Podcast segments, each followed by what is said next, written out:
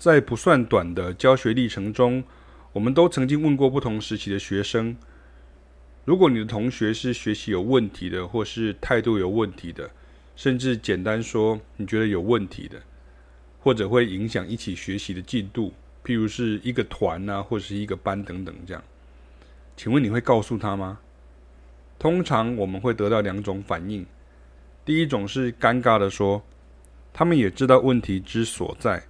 但是因为是来到这边才变同学，甚至后来有些成为朋友，所以怕伤了和气，坏了关系，所以选择不讲，比较是个不想得罪人的心态啊，自己能学好就好了，别人的话客套也好，违心也好，总之就看缘分到哪里。第二种。则还是跟第一种差不多，但是比较有勇气跟老师说，哈，还是没勇气跟同学说。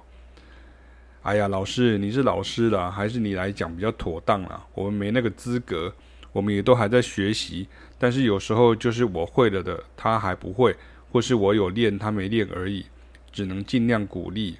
但是老师辈分高，所以老师讲就好，比较有效。你看，就像这样子啊。老师的角色就直接被打入了长辈区，哈哈，甚至是黑脸区了。但是这就是教育会遇到的事啊！每个人不一样，连军队都没有办法做到每个人都训练到一模一样的体能，还是会分级啊。做不到的，自然觉得扮黑脸的讨厌，长辈很烦呐，各种明的暗的情绪啊都会出来。而且刚讲的同学跟同学之间呢，原本应该有的砥砺与切磋。却变成了这个责任呢，被推回来给老师，而这时候老师的角色扮演却变成好像警察一样哦，麻烦事就报警处理吧，这样子哈的感觉。但是事实真的只有一个哈，有的同学、有的学生，他就是没有办法达到那个标准哦，而要考核者哈，或者是有这种标准设定的人去放水啦，或者是客套啦、违心啦。那就是教育的素质与水准下降，不是老师要求高，或者是不是人间疾苦，而的确，先不论天分高低啊，这很难客观啊。但艺术领域中，每个人的学习动机与个性就不同，有的人只是嗜好啊，真的只是嗜好而已啊，学兴趣的啊，他不用靠这个谋生啊，哈，有的人很多人就拿这个当理由嘛。那有的人就天生个性就比较认真啊，会自我要求，把该做的都做好。所以，我们跟非常多世界各地不同民族、不同国籍的音乐人相处过的经验啊，最后得到的结论经常就是：好伙伴哈，不一定是好朋友；好朋友啊，不一定表示一样专业或一样能力哈。用英文讲就是 A good partner might not be a good friend。A good friend might not be a good partner。而这些国际性友人呢，给我们一个很重要的一课呢，还有呢，这就是为什么呢？优秀的人总是容易跟优秀的人聚在一起，而平庸的人总是跟平庸的人聚在一起，甚至很难相处。因为大家不仅有同样的专业能力，也包含了同样的心态，甚至同理心呢、哦。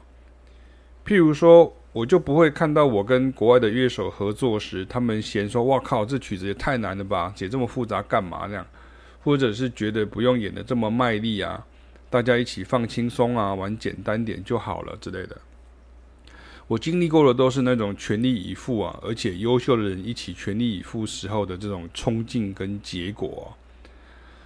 所以哦，朋友好找啊，真友难寻哦。我们到现在所结识的优秀音乐人呢，来台湾演出前、中、后呢，都还会问我们很多有关于准备的问题哦，甚至演出或教学后相互检讨。我们到异地去演出或教学时呢，也都会很在意呢，是否有达到效果，而不是什么丢不丢脸或者是对不对得起谁的问题啊。大家把遇到的状况都抛出来，逐项解决哦，下次就不会有问题了。而不是看在好朋友份上啊，继续摆烂了，或算了算了，我怕他讲了他会生气气哈，他就不合作了。那这种只是一种自我要求而已啊，而这种自我要求呢，应该是跨地域、跨种族哦，甚至是跨越各种情感的，友情、亲情、爱情、恩情等等哈。我还是相信呢，学习的过程中找到真友哈，是最重要的事啊。好的老师只是帮你找到对的方向，而如果你能够对忠言不逆耳，才是真正有可能继续走下去的艺术人啊！别再天真的以为艺术家就是不食人间烟火，想做啥就做啥，随便做都要求人家肯定哦。那是小说电影的情节啦。既然呢，艺术就是人生啊，那就跟谈恋爱或玩乐团一样啊，有一方成长了，另一方没有办法适应或跟上，终究会分手或解散。解散啊，拆团啊，像常见的万年老梗就是大学毕业后，男生当兵，女生先入社会，结果女生会成熟的较快，男生被兵变，或者是乐团里头，通常大家都会说理念不合，但是更残忍的事实呢是能力不合，有的人上不去了哈，就主动或被动的以各种理由求去了。总之呢，不只是适不适合哈。适不适合是一种假平等啊，而反而是一种没有办法同心同力的状态比较多吧。没有人喜欢被质疑友情或是真心啊，但是人生的现实啊，在于维系啊两端的平衡，与这个有个真正困难时会伸出援手的人呢、而不是说啊，我们是朋友啦，我挺你，你挺我，我相信你，你一定可以的啊！这种呐喊式的这种鼓励啊，撒花，这在一般所谓的这种职场上呢，相信也是一样的道理吧。如果你跟不上呢，请你继续努力啊；